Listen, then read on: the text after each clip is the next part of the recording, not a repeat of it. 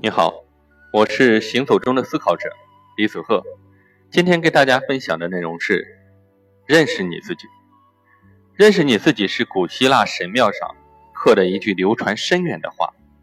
伟大的哲学家苏格拉底呢，把它作为自己的哲学宣言。苏格拉底认为，认识自己就是认识自己心灵的内在原则，也称之为认识德性。什么是德性呢？德性就是指事物的特性、品格、功能等。具体到人呢，就是人的本性，包括你的优点、你的缺点。一个人呢，只有认识你自己，才能实现自己的本性，完成自己的使命，成为一个有德性的人。认识自己呢，是一件很难的事情。我经常说一句话，我说我们每个人都是别人的专家。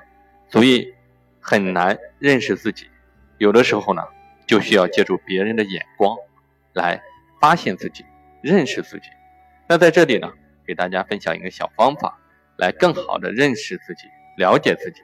第一呢，找出你最好的三到五个朋友，让他们分别写出你的三大优点和三大缺点。第二呢，找到你三到五个与你共事的同事，写出你的三大优点。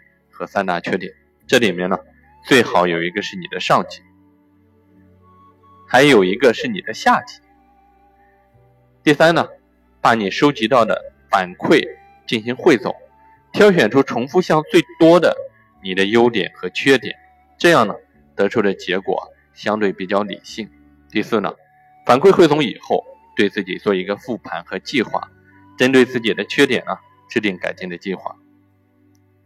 只有更好的认识你自己的优点和缺点，你才能更好的进步。只有你变得越来越好的时候，你才能吸引到更多有思想、有能量的人。那今天的分享呢，就到这里。如果你喜欢我的分享，欢迎关注订阅我的新专辑《提升思想的食堂核心课》。